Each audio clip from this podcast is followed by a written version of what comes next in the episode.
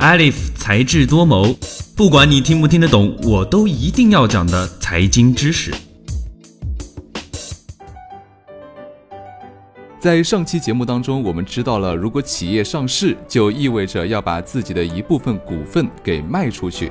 这其实是一个吸纳资金的一个好方法。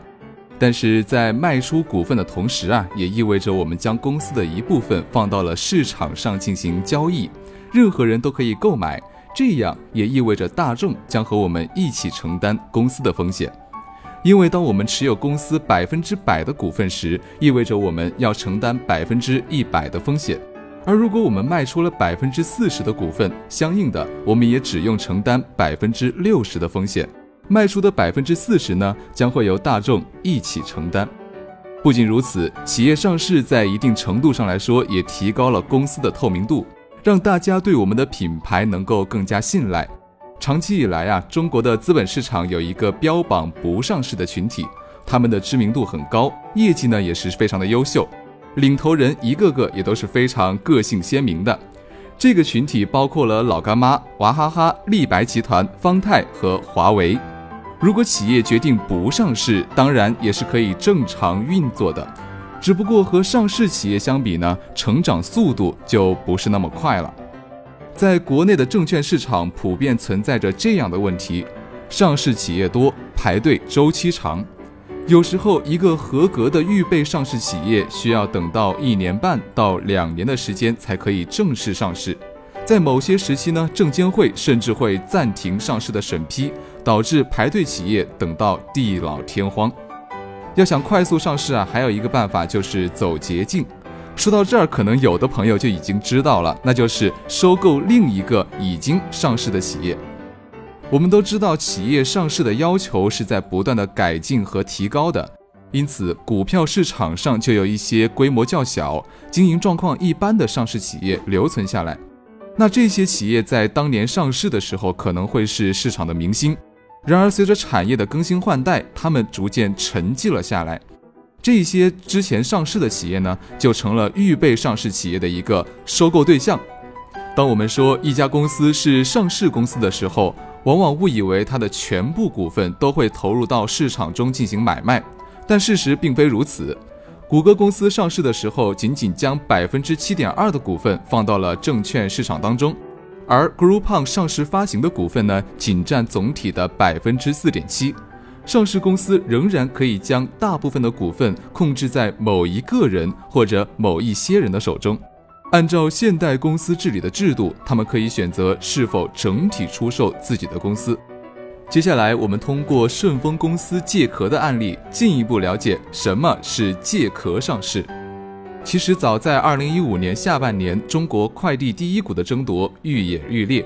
排名前期的快递公司中通、圆通、顺丰、韵达、邮政速递和百世汇通当中，就有五家已经上市或者正在上市的路上。对于快递公司而言呢，排队等待 IPO，也就是首次公开募股的时间啊，成本过于高昂。如果按照正常的流程，从申请到挂牌至少需要两年的时间。当其他的竞争对手像圆通、申通已经起跑的时候，意味着原本的竞争格局已经被打破了。顺丰当然不能只停留在原地了，所以借壳上市自然成为了最好的选择。被借壳的一方呢，也就是鼎泰新材，这里呢我们简称鼎新，同意将公司出售给顺丰控股。通过这种方式，顺丰控股就可以免除漫长的排队期，直接转变成为一家上市公司。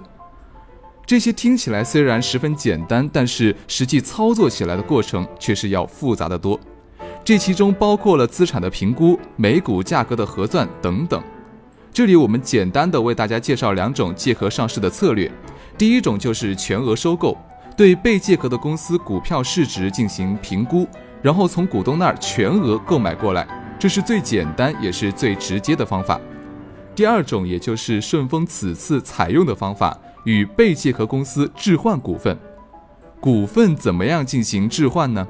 通俗一点来说的话，就是通过计算对方股东持有的股份市值，再拿出自己同等市值的股份进行交换。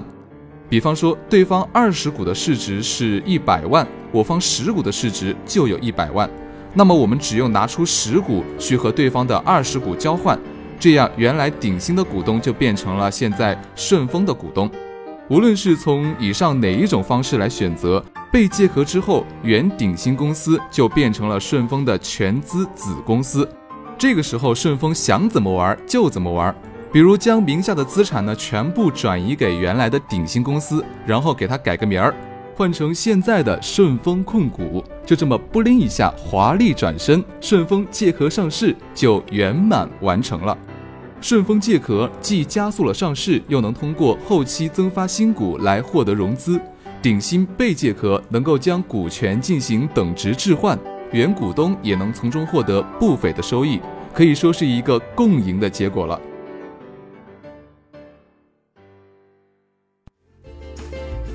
今天的节目到这儿就结束了。本期节目的文字稿我们会在智果学院的官方微博中同步更新，喜欢就请给我们点赞吧。我们下期再见，拜拜。